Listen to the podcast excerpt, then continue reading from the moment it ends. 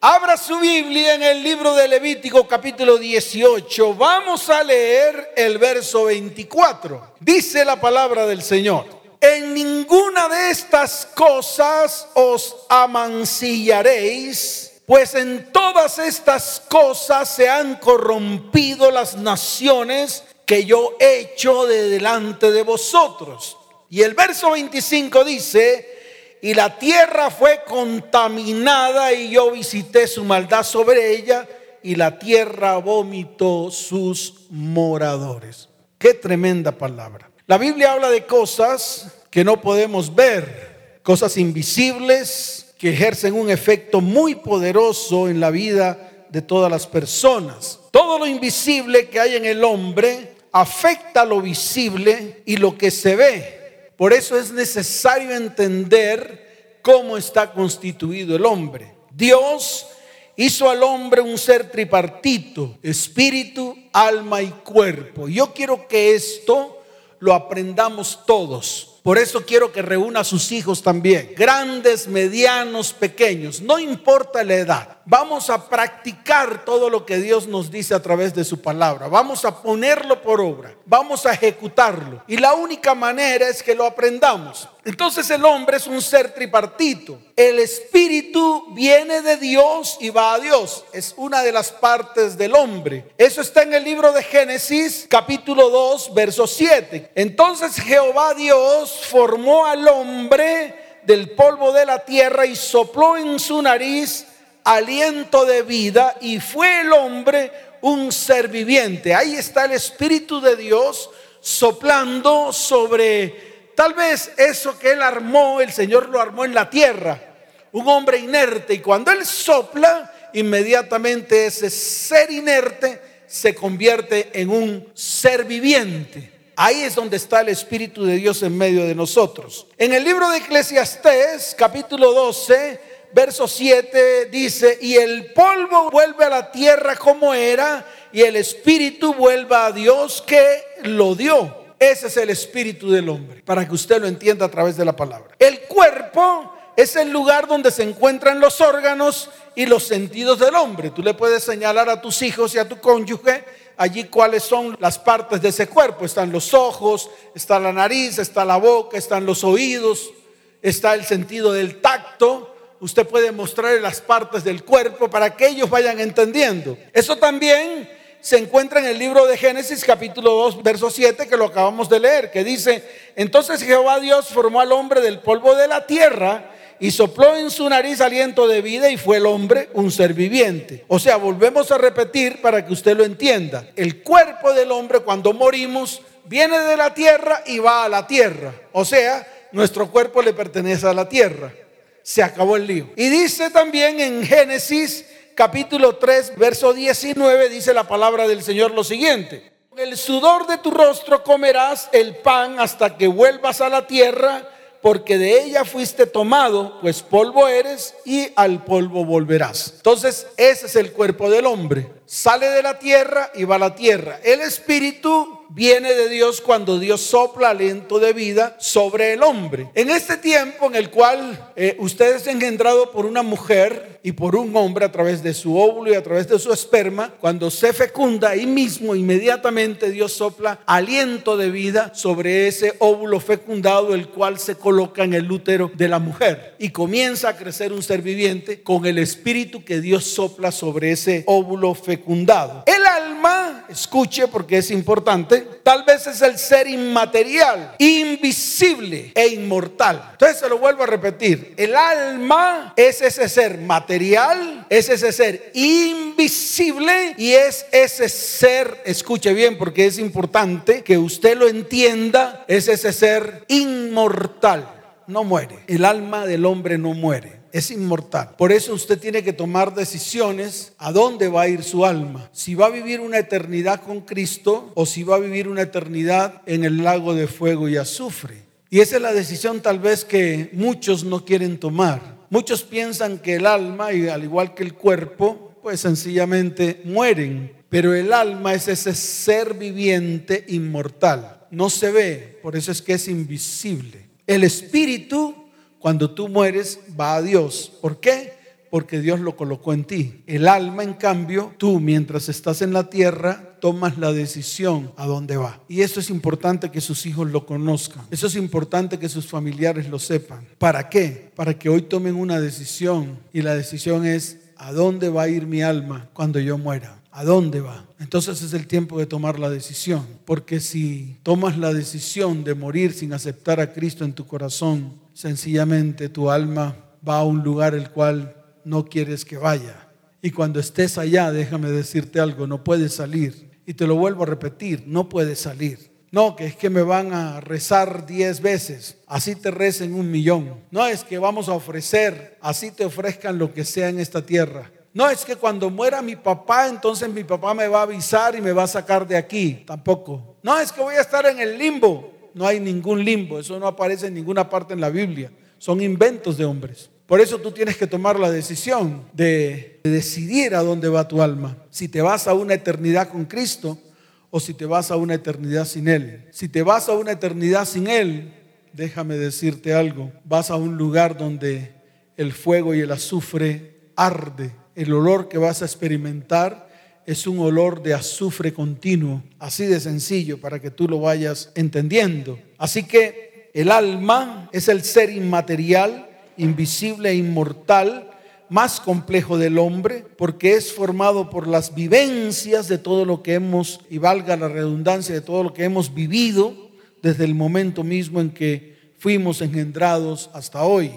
Esa es tu alma y se forma de tus vivencias, de todo lo que has recibido. Es el ser del hombre que se relaciona con todo lo, externo. El alma se relaciona con todo lo externo a través de los sentidos. O sea que prácticamente todo a nuestras vidas entra por los sentidos y llega a nuestra alma. La vista, el oído o el sistema auditivo, el tacto, el gusto. Jesús lo declaró en el libro de Mateo, capítulo 10, verso 28. Vamos allá tenemos que aprender. Si no aprendemos la base, de nada sirve predicar. Si no lo miramos en la palabra, ¿para qué predicamos? Si solamente hablamos de nuestras experiencias sin base bíblica, entonces estamos hablando paja. Y aquí no se trata de hablar paja, aquí se trata de hablar la verdad. Y la única verdad se encuentra en la palabra. Y cuando esta verdad se revela a nuestras vidas, viene libertad, en Mateo capítulo 10, verso 28, el mismo Señor dice, y no temáis a los que matan el cuerpo, mas el alma no pueden matar. Temed más bien a aquel que puede destruir el alma y el cuerpo en el infierno. Entonces, todo lo que acabé de hablar lo sustentó el Señor con esta palabra en el libro de Mateo capítulo 10, verso 28. Tú tomas la decisión para dónde va el alma. Tú tomas la decisión si hoy quieres limpiar tu alma. ¿De qué? De todo lo que has recibido que ha contaminado tu alma. Y eso lo decides tú. Eso no lo decide ni tu pastor ni lo decide el pastor Salas. Lo decides tú hoy. Hoy toma la decisión de limpiar todo lo que en el alma está y ha contaminado tu vida. Y esa contaminación no te permite avanzar en la vida. No te permite ver con claridad el futuro que Dios ha preparado para tu vida, para tu casa, para tu hogar y para tu descendencia. Así de sencillo. En el alma también se encuentran las emociones, el sistema de almacenamiento de información y el razonamiento. Por lo tanto, en el alma es donde se toman las grandes decisiones de ser feliz, de estar atado, de ser libre, de enamorarse, de no enamorarse, de amar, de odiar, maldecir, de bendecir. Ahí en el alma es donde se toman las decisiones para que usted lo entienda. Ahora, lo invisible de Dios y lo invisible del mundo se relaciona con lo visible del hombre.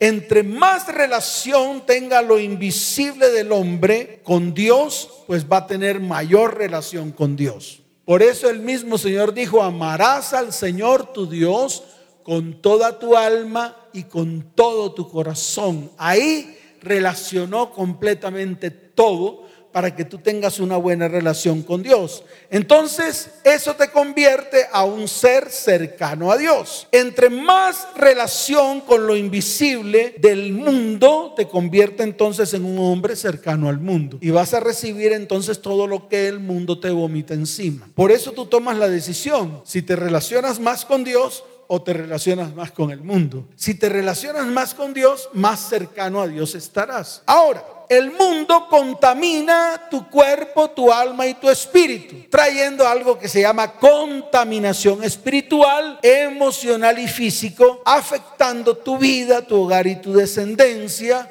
creando ligaduras de impiedad, cargas espirituales, yugos espirituales, cargas de opresión, ataduras o cadenas espirituales. Entonces yo quiero que esto lo entiendas, porque si esta base tú no la entiendes, entonces vas a creer que todo esto es un juego. ¿Y por qué vas a creer que todo esto es un juego? Porque eso es lo que dice la gente. Yo tengo relaciones sexuales y si lo tengo con un preservativo, pues nada me va a pasar, porque sencillamente tengo algo que protege mi cuerpo. El problema no es tu cuerpo, el problema es tu alma y el problema es tu espíritu. Esto es para que lo entiendan. Hoy, por ejemplo, muchos tienen relaciones sexuales inmediatas, se conocen hoy, ni siquiera saben quiénes son y van inmediatamente tienen relaciones sexuales. Todo esto trae contaminación, no solamente en el cuerpo, sino también en el alma. Y no solamente en el alma, sino también en el espíritu. ¿Y qué trae esto? Crea ligaduras, crea cargas espirituales, crea yugos espirituales, vienen las cargas de opresión, vienen las ataduras y vienen las cadenas espirituales. Estos elementos espirituales están presentes en nuestra vida y afectan de tal manera que te impide realizarte como persona, avanzar en los propósitos que Dios tiene para tu vida, ya que este elemento espiritual pide el movimiento y el avance destruyendo tu libertad. Cuando tú te atas espiritual o emocionalmente a algo o a alguien, pues va a impedir tu movimiento, va a impedir que avances. Simplemente te quedas en un punto fijo y comienzas a dar vueltas y vueltas en medio de esa atadura. Por eso hoy es el día en el cual Dios quiere traer libertad a tu vida en el área sexual, que ya vamos a hablar más adelante. Ahora, el área sexual en el hombre fue creado por Dios para que fuese santo y limpio, libre de toda contaminación. La Biblia muestra cómo a través del mal uso que el hombre le ha dado al sexo en sus actos lasciviosos y lujuriosos, Dios ejecutó juicios, trajo consecuencias, violencia y hasta muerte. Y en una familia viene división, divorcio y hasta destrucción espiritual emocional y física. Y te lo voy a mostrar en la palabra. En Génesis capítulo 6, desde el verso primero en adelante, Dios toma la decisión de raer al hombre de la tierra. ¿Por qué? Porque el hombre había contaminado tanto la tierra que el mismo Dios dijo, yo me arrepiento de haber creado al hombre. ¿Qué estaba pasando allí? Leamos. Génesis capítulo 6, desde el verso primero hasta el verso 4, dice, Aconteció que cuando comenzaron los hombres a multiplicarse sobre la faz de la tierra y les nacieron hijas, que viendo los hijos de Dios que las hijas de los hombres eran hermosas, tomaron para sí mujeres escogiendo entre todas. Y dijo Jehová, no contenderá mi espíritu con el hombre para siempre, porque ciertamente él es carne, mas serán sus días 120 años. Entonces aquí vemos lo primero, y es, el hombre vivía 600, 700, 800 años, mil años y hasta hay un registro de alguien que vivió 1100 años. Imagínense, cuando comenzó la maldad del hombre, cuando comenzó la iniquidad, cuando comenzó el pecado a, a emerger en medio del hombre, haciendo todas estas prácticas, Dios tomó la decisión de acortarle la vida al hombre. Entonces esos 600, 700, 800, 900, hasta 1100 años quedó el hombre viviendo única y exclusivamente 120 años. Sin embargo, el hombre no se detuvo en su lujuria y en su lascivia. El hombre no se detuvo en su contaminación espiritual en el área sexual. Y mire lo que dice el verso 4, dice, habían gigantes en la tierra en aquellos días. Y también después que se llegaron los hijos de Dios a las hijas de los hombres y les engendraron hijos, estos fueron los valientes que desde la antigüedad fueron varones de renombre. Y vio Jehová, verso 5, que la maldad de los hombres era mucha en la tierra y que todo designio de los pensamientos del corazón de ellos era de continuo solamente el mal. Y ahí es donde Dios se arrepiente de hacer el hombre en la tierra. ¿Por qué?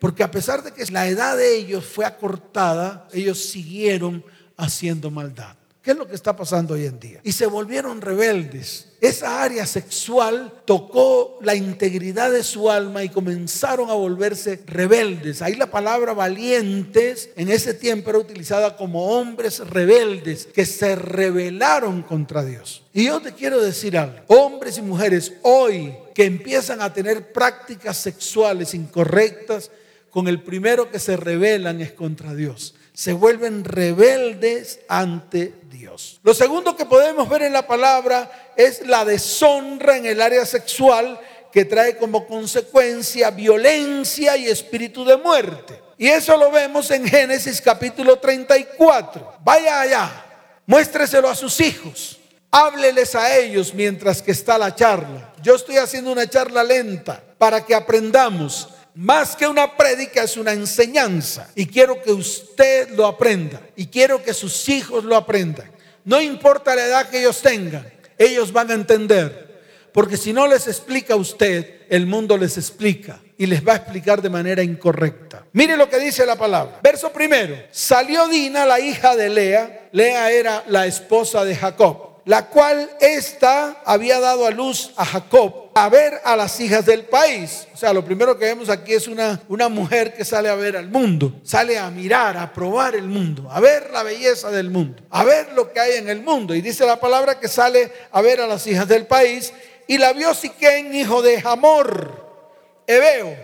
Aquí vemos a un papá, escuche, a un papá alcahueta a un papá que en vez de enseñarle a su hijo Siquén que tenía que hacer lo correcto, pues no le enseñó que hiciera lo correcto. Permitió que entrara a su casa, a su hogar y a su familia maldición y muerte. Véalo, dice la palabra, príncipe de aquella tierra y la tomó y se acostó con ella y la deshonró. Eso está en el verso 2 del capítulo 34. O sea, tomó a Dina, Siquén toma a Dina y la viola, la deshonra. Y ahí se arma la tángana, ahí se arma en la hecatombe, viene muerte y destrucción. Y eso es lo que muchos de nosotros hacemos. Muchos papás que no son capaces de pararse firme delante de los hijos para que los hijos hagan lo recto, para enseñarles. ¿Y por qué no les pueden enseñar? Porque no tienen autoridad, porque han hecho exactamente lo mismo. Han deshonrado a sus cónyuges, han deshonrado a sus hijos, han deshonrado su hogar, han contaminado su casa, su familia. Por eso muchas veces no tenemos la autoridad para enseñarles a nuestros hijos. Y entonces, ¿qué tenemos que hacer? Permitir que a nuestros hijos les enseñen los de la calle, los del mundo y les enseñan mal. Por eso es que se está viendo lo que se está viendo en todas las áreas de la vida del hombre. Destrucción, acabose, muerte. Y eso fue lo que pasó. Pero seguimos leyendo. En el verso 3 dice, pero su alma se apegó a Dina, la hija de Lea, y se enamoró de la joven y habló al corazón de ella. Fíjese cómo aquí ya vemos una atadura en el área sexual. Ya vemos que a pesar de que la toma violentamente, la viola, la deshonra, entonces su alma se apegó a ella. Y le dijo a su papá, porque no fue ni siquiera capaz Siquem de ir delante de Jacob, para decirle yo quiero a tu hija, sino que mandó a su papá porque era cobarde, porque para deshonrarle, para violarla así estaba, pero no para restaurar y restituir lo que había hecho. Mire, todo esto son vivencias de todos nosotros. Todo eso lo hemos vivido todos. Por eso es que esta área tenemos que presentarla hoy delante del Señor. Y hoy vamos a tomar aceite y vamos a ungir a nuestros hijos, porque lo único que rompe el yugo es la unción. Y hoy vamos a desatar esa unción a través del aceite para nuestros hijos, incluso para nuestro cónyuge. Hoy es un día especial, así que prepárese. Prepárese porque hoy es el día que Dios ha preparado para limpiarlo de todo lo que tiene que limpiar. Así de fácil es. Miren lo que dice el verso 25 y el verso 26. Vaya a Génesis 34, 25 y 26 para que usted entienda qué fue lo que pasó allí. Dice la palabra. Pero sucedió que al tercer día, cuando sentían ellos el mayor dolor, dos de los hijos de Jacob, Simeón y Leví, hermanos de Dina, tomaron cada uno su espada y vinieron contra la ciudad que estaba desprevenida y mataron a todo varón. Y a Hamor y a Siquén, su hijo, los mataron a filo de espada y tomaron a Dina de casa de Siquén y se fueron. Ahí está la violencia que se genera, que genera esa área sexual. Cuando, cuando hacemos con esa área sexual lo que se nos da la gana, trae violencia, trae hasta muerte, no solamente muerte espiritual. Entonces tú dices, bueno, como como morí en el Espíritu, vuelvo nuevamente a aceptar a Cristo en mi corazón. Y eso es lo que hacemos. Creemos que Dios es un pelele. Queremos jugar con Dios. Y yo le quiero decir algo. Dios no puede ser burlado. Todo lo que tú siembres, eso es lo que vas a recoger. En el libro de Génesis capítulo 38, desde el verso 9 hasta el verso 10, también vemos otro acto sexual que es incorrecto ante los ojos de Dios y que es necesario que usted lo sepa. El derramar el semen en tierra. Esto se hace cuando usted utiliza la masturbación como un medio de placer. Dígale a sus hijos, Pastor, tienen cinco años. Dígale a sus hijos. Pastor, tiene diez años. Dígale a sus hijos. Dígale a su marido. Coja a su marido.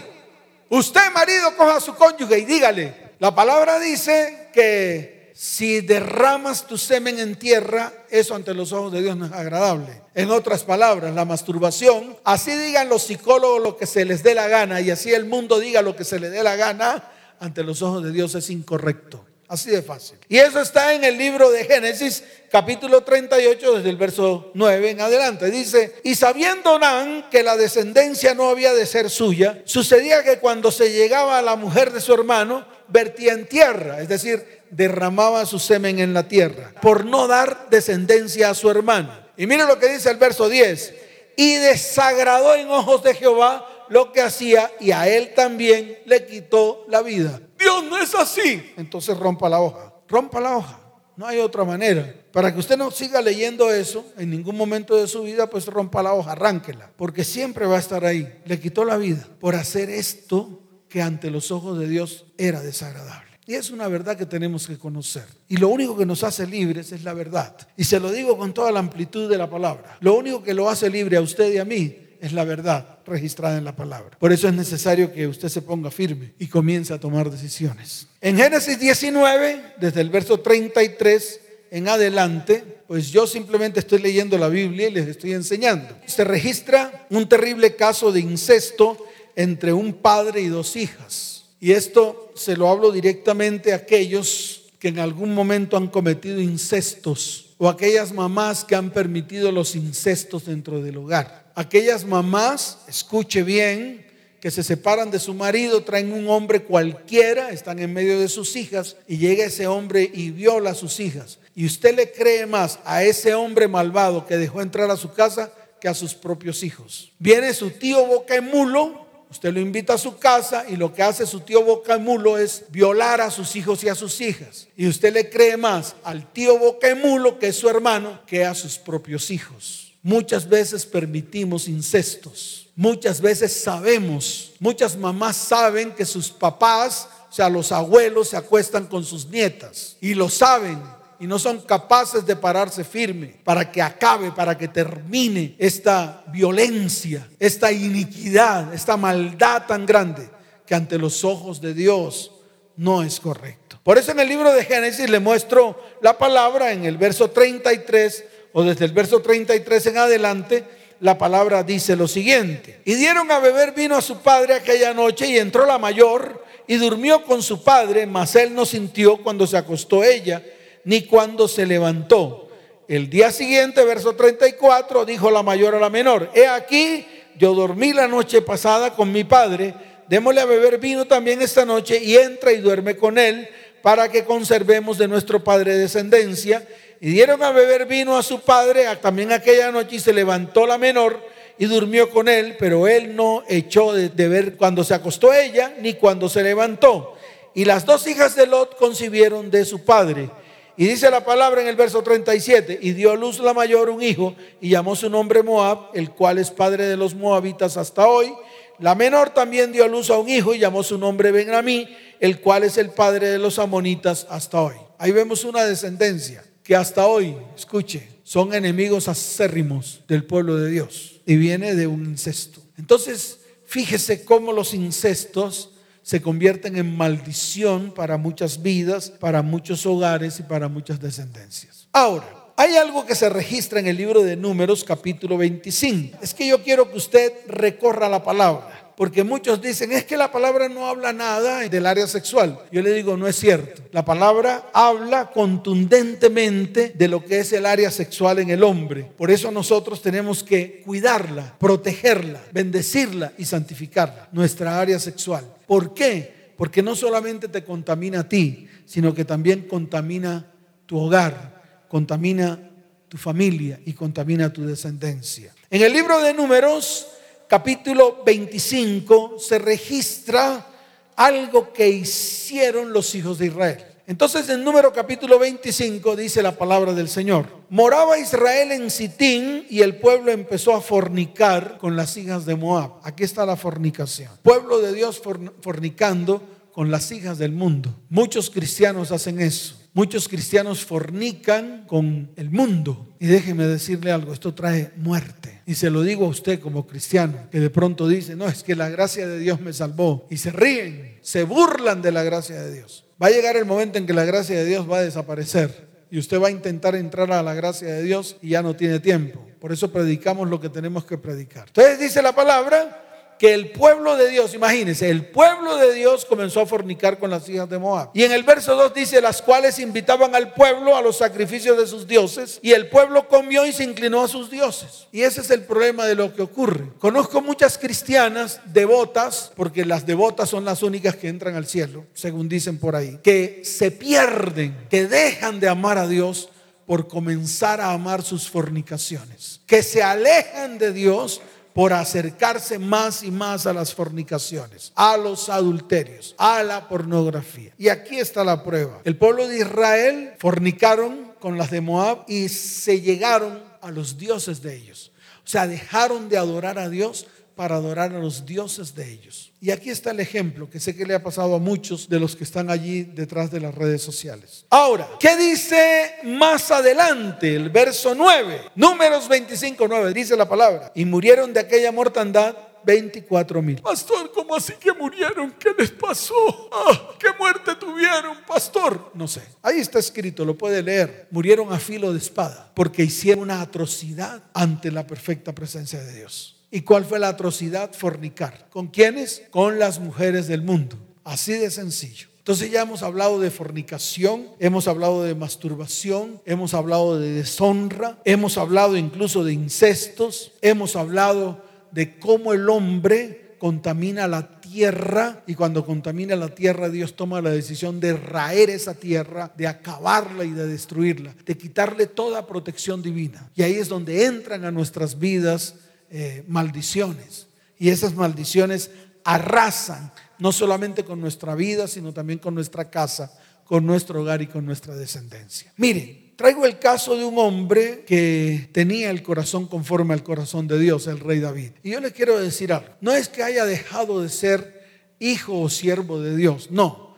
Lo bueno del rey David es que el rey David iba delante de la presencia del Señor y se arrepentía el rey David hacía todo lo que tenía que hacer delante de Dios. Y Dios lo perdonaba. Pero escuche, consigo venían las consecuencias. Mire, el rey David comenzó con pornografía. Para que usted entienda cómo nacen las cosas. Dice la palabra que él estaba en el terrado y vio a una mujer desnuda que se estaba bañando. Esa era Bexabé. Yo pienso que él no amó a Bexabé, simplemente le gustó, que tal vez lo que muchos hacen. Le gusta una mujer o a una mujer le gusta un hombre y tienen una relación sexual. Y esa relación sexual lo que hace es extraer contaminación, para que usted lo entienda. Entonces David comenzó con pornografía. ¿Por qué? Porque se asomó al terrado, o sea, a la parte más alta de, del palacio, y comenzó a ver a lo lejos a una mujer que se bañaba desnuda. Y como le gustó, pues la mandó a llamar y como era el rey, pues tenía la autoridad. Dice la palabra que se acostó con ella. O sea, tuvo una relación sexual con Bexabe. ¿Y qué pasó? La embarazó.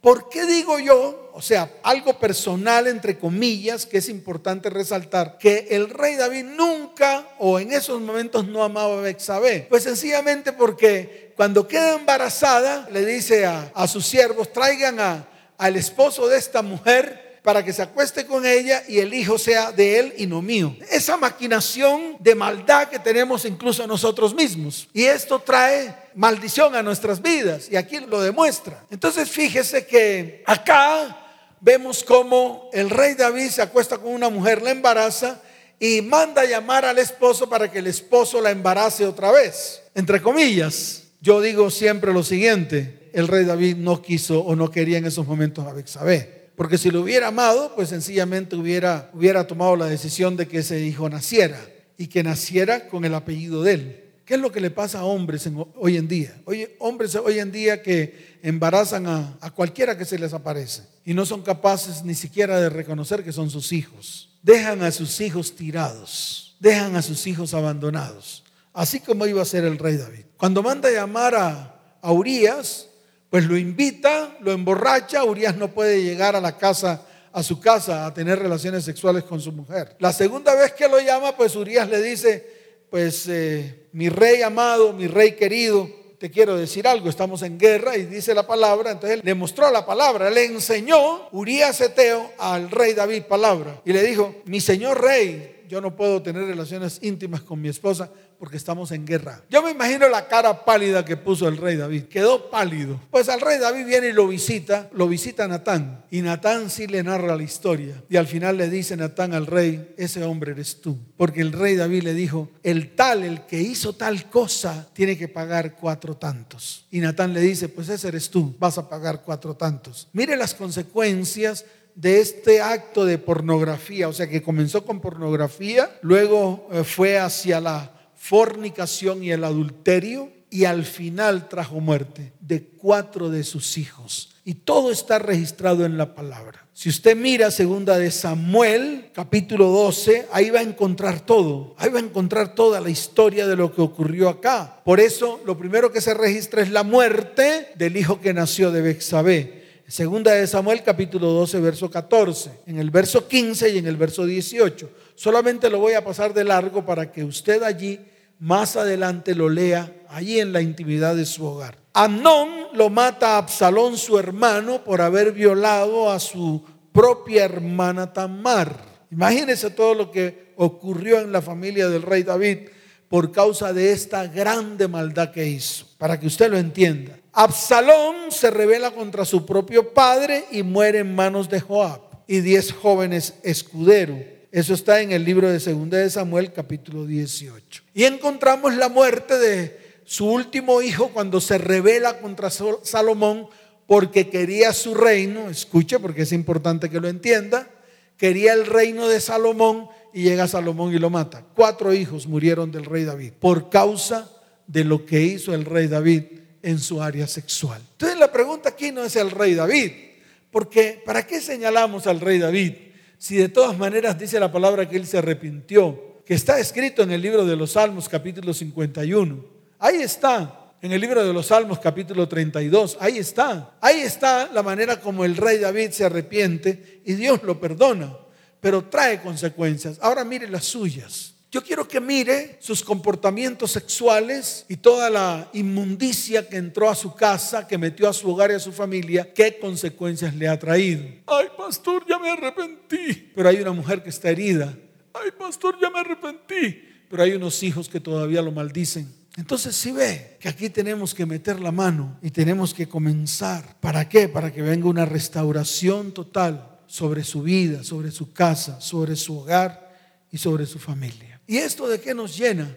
Nos llena de ataduras que se forman por medio de pactos y el sexo es una forma muy poderosa que el diablo usa para formar ataduras en el alma. El acto sexual causa que dos se unan en uno, no solo físicamente, sino también en el alma. Por eso en el libro de Primera de Corintios, vamos a leerlo, vaya allá, muéstreselo a sus hijos, muéstresele a su hija, sí, a esa que está tal vez con su novio, y que dice, no mamá, eso no pasa nada. Yo quiero que se lo muestre para que usted vea. Ellos tienen que entender, yo estoy seguro que ellos entienden cuando los papás les explican de manera clara, no con bibliazos en la cabeza. Cuéntele a sus hijos sus experiencias, sus malas experiencias en el área sexual, y ellos lo van a entender. Pero también muéstreselos a través de la palabra. En el libro de 1 Corintios capítulo 6, desde el verso 16 hasta el verso 18, te dice, o no sabéis que el que se une con una ramera, de pronto usted dice, pastor, pero es que la mujer con que me acosté no era una ramera. Bueno, póngale ahí su novia, su amante, como usted le quiera poner. Al fin y al cabo es usted. Usted es el que tiene que determinar. Yo solamente le enseño lo que dice la palabra. Usted póngale el apócope que quiere. Usted póngale el remoquete que quiera. Póngale el sobrenombre que quiera. La palabra la llama ramera. Ya, se acabó el lío. Si quiere yo traigo un borrador y trato de borrar ramera. Yo creo que primero se me rompe la hoja de la Biblia. Solamente por querer complacerlo a usted. Pero no lo voy a complacer. Yo leo lo que dice la palabra. Dice, ¿o sabéis que el que se une con un ramera es un cuerpo con ella? Porque dice, los dos serán una sola carne. Y mire lo que dice el verso 17, pero el que se une al Señor es un espíritu, es con él. Y mire lo que dice el 18, huid de la fornicación. Cualquier otro pecado que el hombre cometa está fuera del cuerpo, mas el que fornica contra su propio cuerpo peca. Y ahí está la palabra para que usted lo entienda. Entonces, si esto a usted no le queda claro, va a ser muy difícil que usted pueda salir de estas ataduras, y más en el área sexual que trae tantas consecuencias funestas, no solamente a su vida, sino también a su hogar y a su descendencia. A lo largo de toda su vida la persona ha acumulado una serie de recuerdos y experiencias que se van distorsionando y que van distorsionando su comportamiento sexual habitual. Y lo lleva entonces a situaciones desordenadas. La lista de problemas derivados de esto se muestra en lo siguiente, escuche, deseos inmorales, promiscuidad, lujuria, morbosidad, impotencia, frigidez, aberraciones sexuales, conductas desordenadas, agresivas y violentas, violaciones, divorcios, adulterio, fornicación. Así de fácil. Y se lo estoy diciendo a la luz de la palabra. Lo otro son los pactos que son las ataduras de alma que se pueden formar por medio de, malas relaciones con la gente, relaciones sexuales incorrectas. ¿Y usted cómo se ata? A través de la palabra, a través de lo que usted declara en el acto sexual, a través de palabras como, no te voy a dejar nunca, contigo es la única que siento, tú eres lo más hermoso que tengo, no y no y no. Y vienen los pactos y se arman pactos. Hay personas que hasta pactan con sangre.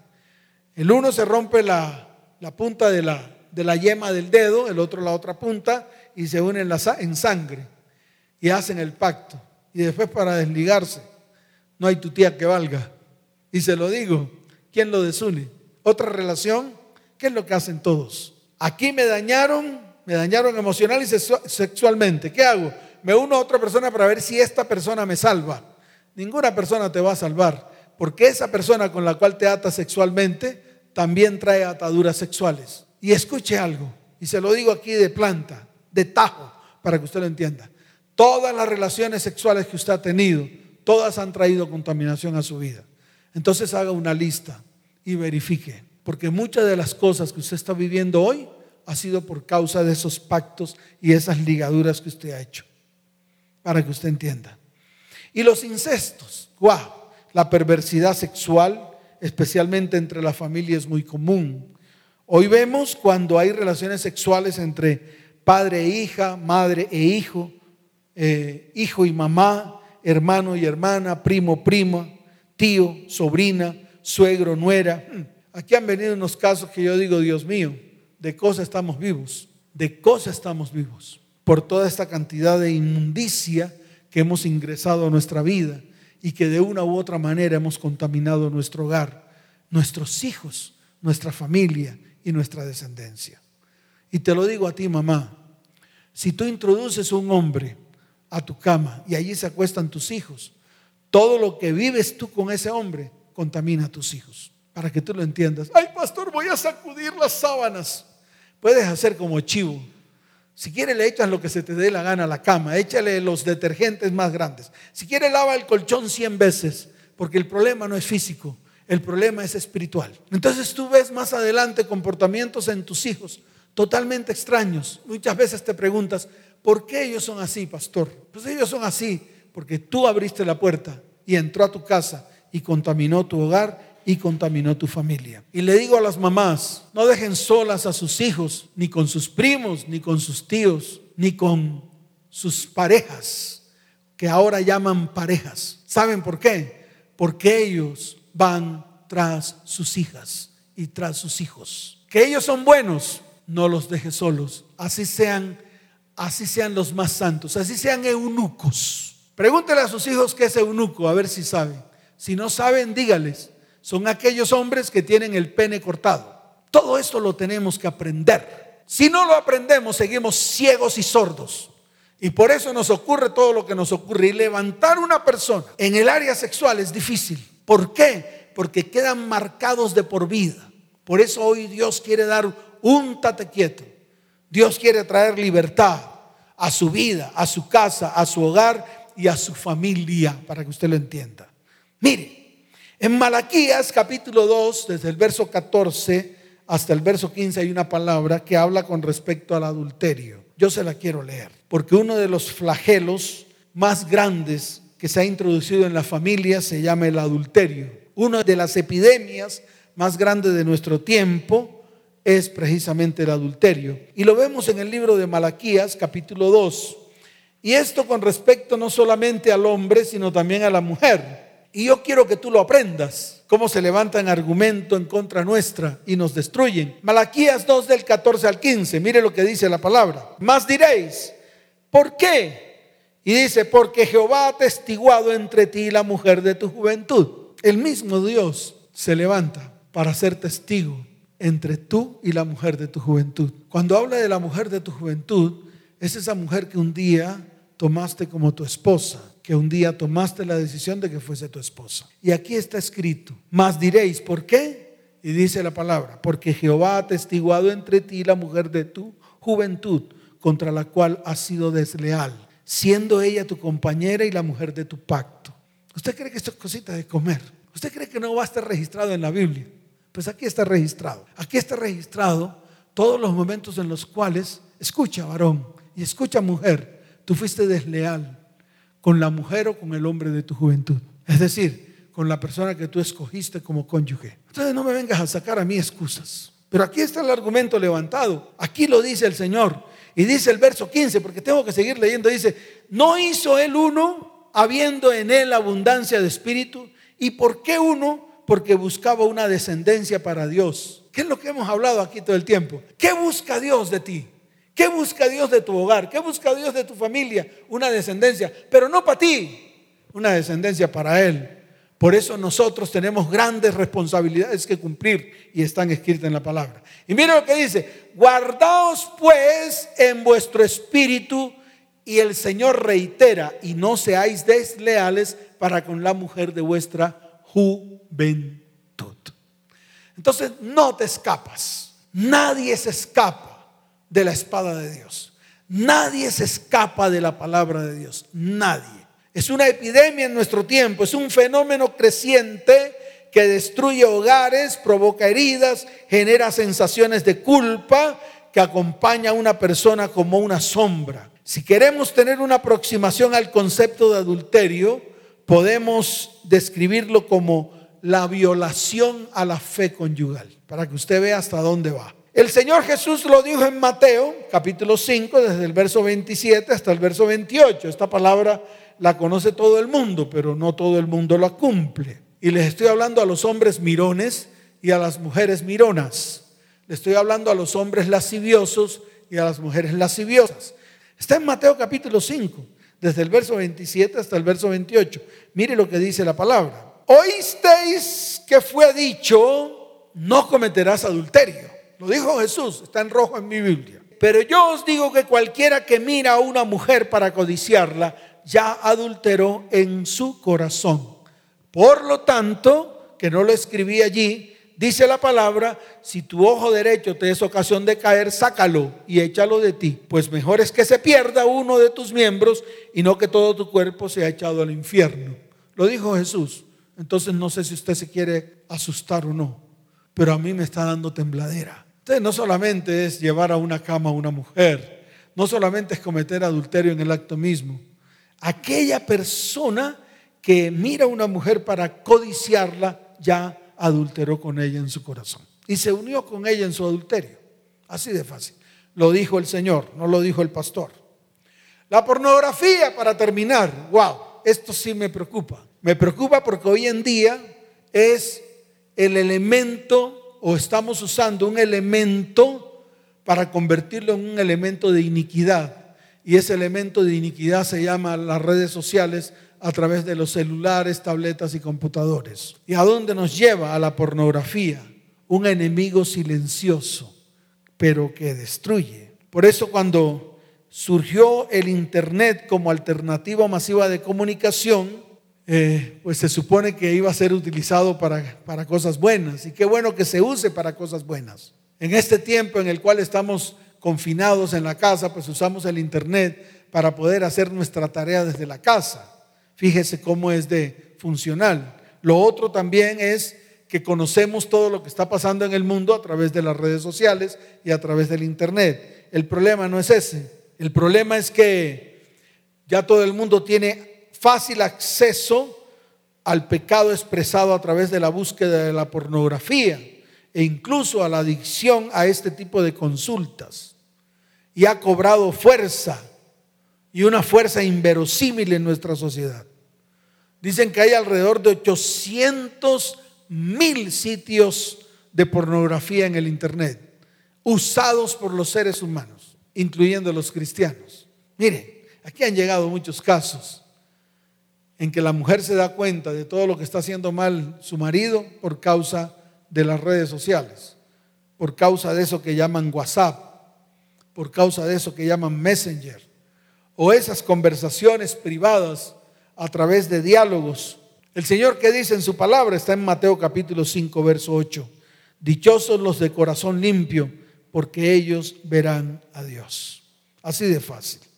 Entonces es necesario hablar de los chats o el diálogo virtual, el cual facilita la comunicación privada entre los usuarios y por el grado de privacidad que ofrece es el más utilizado, es el que más el ser humano utiliza, porque en él confluyen, escuche bien, de pronto usted está en medio de uno de estos, yo sé que no le va a gustar, pervertidos, psicópatas, violadores, enfermos sexuales, timadores, trastornos mentales, de todo tipo. La pornografía es una distorsión de la sexualidad.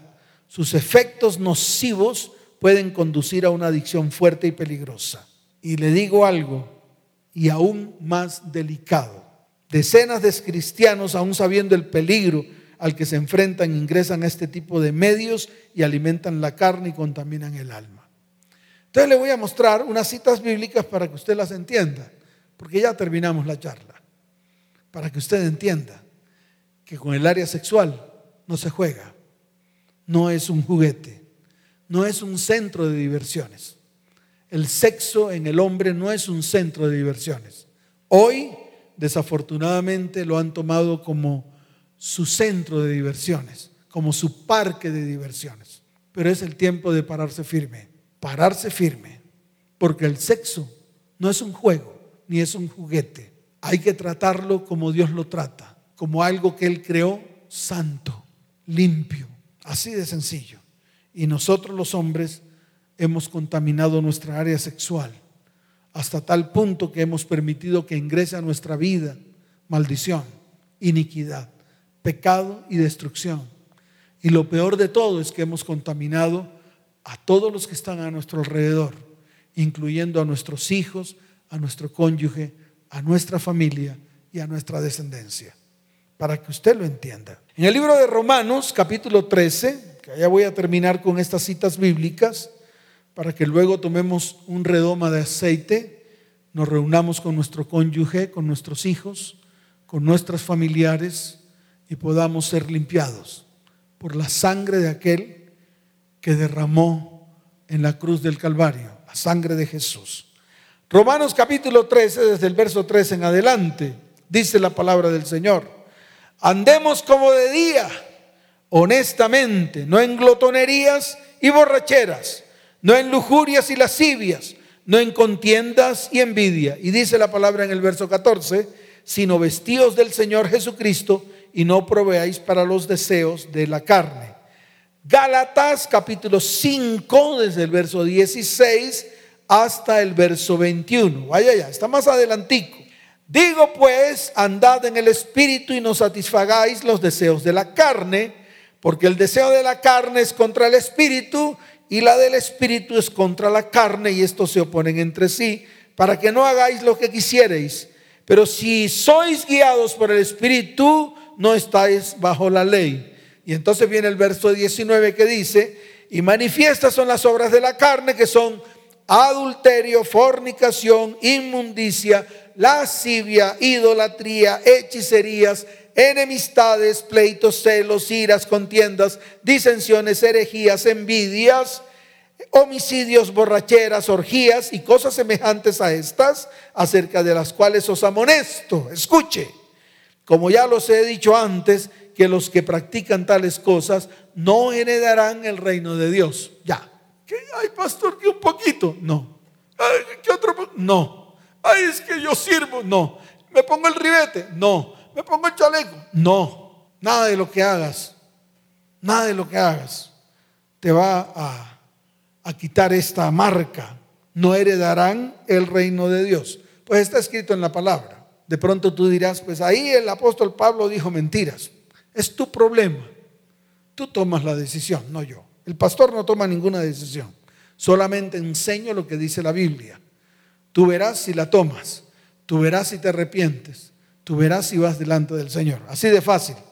Y en el libro de Primera de Corintios, capítulo 6, desde el verso 9 hasta el verso 10. Wow, con esto termino. Mire lo que dice la palabra. ¿No sabéis que los injustos no heredarán el reino de Dios? No erréis, dice la palabra. Ni los fornicarios, ni los idólatras, ni los adúlteros, ni los afeminados, ni los que se echan con varones, ni los ladrones, ni los avaros, ni los borrachos, ni los maledicentes, ni los estafadores heredarán el reino de Dios. Está escrito, usted toma la decisión. Yo no soy el que me voy al infierno. Yo no soy el que no voy a heredar el reino de Dios, es usted. Si yo hago esto, pues yo soy el que no lo heredaré. Entonces yo me tengo que poner a cuenta en Dios. Si este es su caso, pues hoy es el día. Así de fácil. Hoy Dios extiende su mano de bondad, su mano de misericordia sobre vidas, hogares, familias y descendencias para sanar de raíz esta área que tanto ha traído maldición a vidas, hogares, familias y descendientes. Vamos a colocarnos en pie. Hoy es un buen día, el día que Dios ha preparado para bendecir nuestra vida, nuestra casa, nuestro hogar, nuestra familia y nuestra descendencia. Yo quiero que tomes un redoma de aceite. Yo quiero que tomes, vuelvo y te repito, un redoma de aceite. Yo quiero que este sea el día que Dios ha preparado para bendecirte. Hoy es el día en el cual Dios quiere traer libertad para tu vida, para tu casa, para tu hogar y para tu descendencia. Vamos a colocarnos en pie, coloca a tus hijos a tu alrededor, a tu cónyuge. Todos hemos fallado, todos. Yo he fallado, tú que estás ahí también, todos los que estamos en la tierra hemos fallado acerca de este tema. Qué bueno que hoy nos presentemos delante de Dios. No se trata de condenar a nadie. Se trata de que todos vayamos al perdón. Se trata de que todos comencemos a perdonarnos los unos a los otros. Es el tiempo de bendecirnos, de bendecir este tiempo. Es el tiempo de sanar. Es el tiempo de perdonar. Tu mujer, hoy tienes que perdonar. Tienes que perdonar tal vez a tu cónyuge, a la persona que está ahí a tu lado la tienes que perdonar. Es el día. No importa lo que te haya hecho. Tienes que perdonar a todos aquellos que en algún momento hicieron cosas terribles con tu cuerpo. Sí, así como lo oyes. Y si alguna de tus hijitas o de tus hijas les pasó, también hoy es el día en el cual tú la vas a tomar de tu mano. Tal vez a esa hija, a ese hijo, porque ellos también tienen que perdonar. Ellos también tienen que perdonar ellos también tienen que limpiarse delante del Señor. Porque hoy es el día que Dios ha preparado. No hay otro. Tal vez vendrán muchos más. Pero si Dios nos da la oportunidad hoy de extender su mano de misericordia y de bondad, entonces hagámoslo. En el libro de Isaías, capítulo 9, verso 4, la palabra dice, porque tú quebraste su pesado, su pesado yugo, porque tú quebraste su pesado yugo y la vara de su hombro y el cetro de su opresor, como en el día de Madián. Por causa de la unción, el yugo se pudre. Y tú vas a ungir a tus hijos. Sí, tu mamá. ¿Sabes por qué? Porque tú tienes autoridad sobre ellos. Tu papá, varón, vas a ungir a tus hijos. Pero si tú eres el causante de todo lo que ellos están viviendo, qué bueno es que se pidan perdón. El sacerdote y el profeta de la casa, qué bueno que le pida perdón a su cónyuge. Tal vez tu mamá, que fuiste la que introdujiste toda esa maldición y toda esa iniquidad a tu casa, qué bueno que le pidas perdón a tus hijos. Y que ellos de una manera u otra determinen perdonar en su corazón. Tú, niña que estás ahí, que eres tal vez de corta edad, que también violentaron tu cuerpo. Qué bueno que hoy haya sanidad en tu corazón y perdones a aquel que te ultrajó.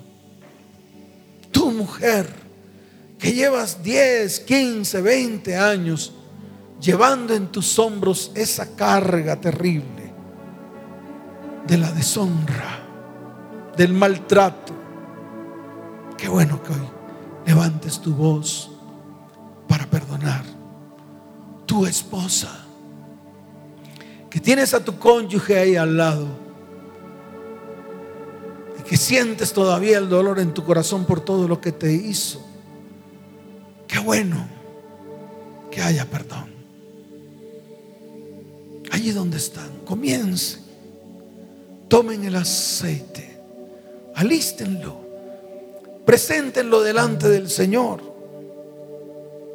Y dígale, Señor, tú dices en tu palabra que por causa de la unción el yugo se pudre. Señor, hoy presentamos este aceite delante de tu perfecta presencia. Señor, que este aceite sea esa unción que necesita mi casa, que necesita mi hogar, que necesita mi familia para ser libre. Porque ciertamente en la cruz del Calvario derramaste hasta la última gota de tu sangre preciosa sobre nuestras vidas, sobre nuestras cabezas y nos has limpiado y somos limpios delante de tus ojos.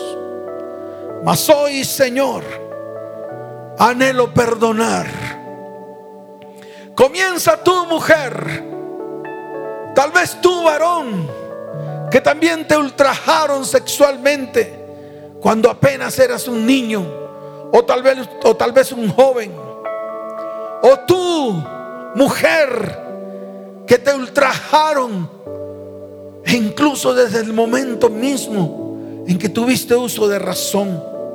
O aún aquellos que aún no teniendo uso de razón, llegaron violadores y violaron no solamente tu corazón, no solamente tu cuerpo, no solamente tu alma, sino que también contaminaron tu espíritu. Levanten sus manos al cielo. Y hoy es un día para perdonar. Hoy es un día para pedir perdón. Que por causa tuya se destruyó el hogar, se destruyó la familia y la descendencia. Ve delante del Señor y dile, Señor, perdóname por mis actos lujuriosos, lasciviosos, por mis actos de pornografía, de masturbación, por mis actos de fornicación y adulterio, con el cual he traído maldición a mi casa, a mi hogar, a mi descendencia.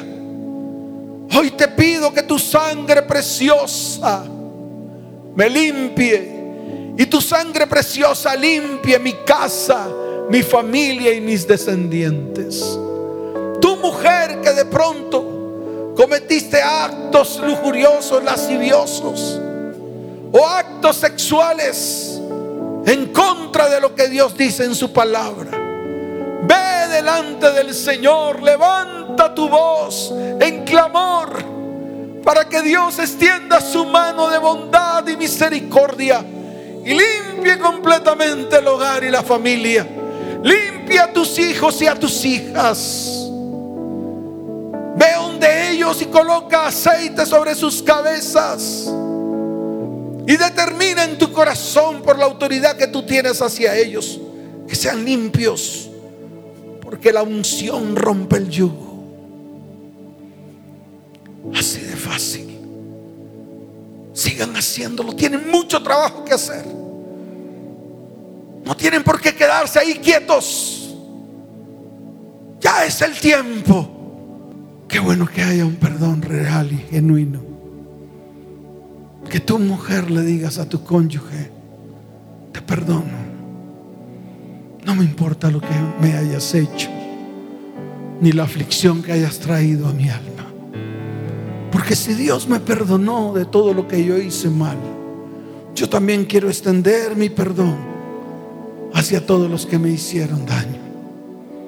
Enséñale a tus hijos. Toma un poco de aceite en tu mano. Colócatelo sobre las cabezas de ellos. Y diles, hijos, hijas, perdonen a sus opresores. Perdonen a los que tal vez vinieron con violencia a arrasar sus vidas. Porque hoy es un día de perdón, de sanidad y de milagros. Hoy es el día en el cual Dios ha extendido su mano de misericordia sobre las familias de la tierra para traer bendición y sanidad sobre vidas y corazones. Tú, mujer, que tal vez has tenido relaciones sexuales y de esas relaciones sexuales han venido embarazos. Y en esos embarazos, esos embarazos que tal vez nunca salieron a la luz. Qué bueno que vayas ante el Señor y se quite toda culpa de en medio de tu corazón. Y puedas decirle al Señor, Señor, perdón por todas las veces que lo que tú me regalaste lo deseché. Y colócale nombre y preséntalo delante del Señor. Te quiero decir algo. El Señor te dice, eres libre de toda. Así de fácil. El Señor te dice a ti, varón, que tal vez contaminaste tu hogar y tu familia. Eres libre de toda culpa. O tal vez tú, joven, jovencita, eres libre de toda culpa. Porque la sangre de Jesús ha sido derramada sobre vidas, sobre hogares, sobre descendientes. Y hoy a Dios le ha placido, escuche, a Dios le ha placido traer sanidad, traer libertad y traer bendición sobre vidas, hogares familias y descendientes. Levanten sus manos al cielo y vamos a decirle, eres el más hermoso. Dale todo tu corazón a Él. Ofrécele toda tu vida a Él. Lo que tal vez tú no has podido lograr, Él lo va a hacer en ti. Porque son los días de cielos abiertos. La bendición plena de Dios en medio de nuestras vidas. La sanidad plena de Dios puesta sobre los hogares, las familias y los descendientes. Oh, levanten sus manos al cielo. Hombres, mujeres, sacerdotes, profetas, hijos, hijas, Levanten sus manos al cielo y vamos a cantar en familia. Eres el más hermoso.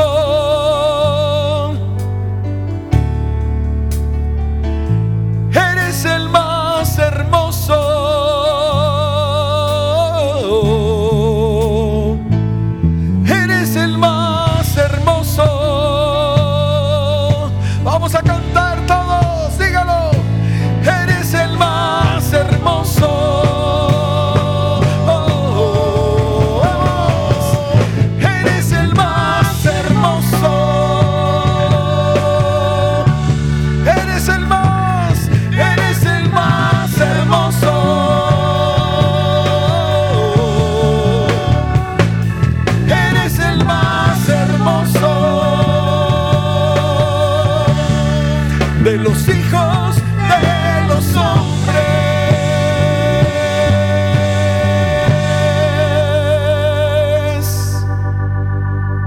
Señor por traer salvación a vidas, hogares, familias y descendientes.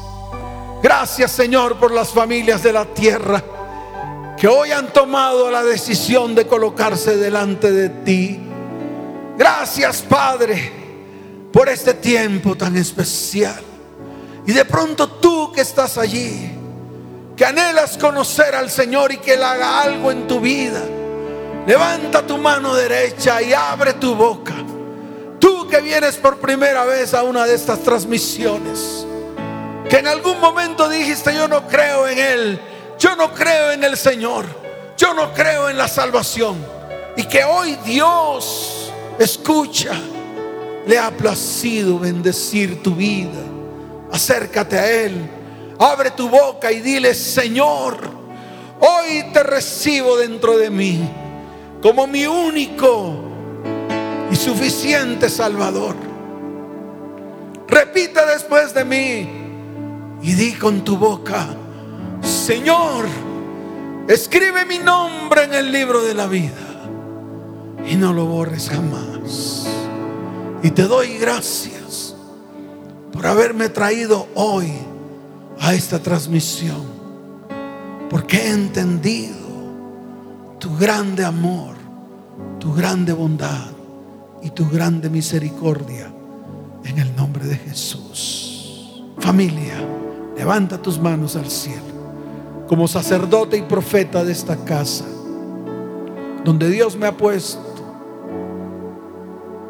quiero pedirle al Señor que te bendiga. Que levante muros de protección alrededor de tu casa, tu hogar y tu familia. Que vengan tiempos nuevos. Padre, bendice las familias que hoy se acercan a esta transmisión. Te doy gracias por sus vidas. Te pido que levantes muros de protección alrededor de ellos. Te pido, Señor, que vengan los mejores tiempos de sanidad, restauración y restitución. Y te doy gracias, Señor, en el nombre de Jesús. Amén y amén. Que el Señor les bendiga, que el Señor les guarde. Bendiciones. Chao, chao.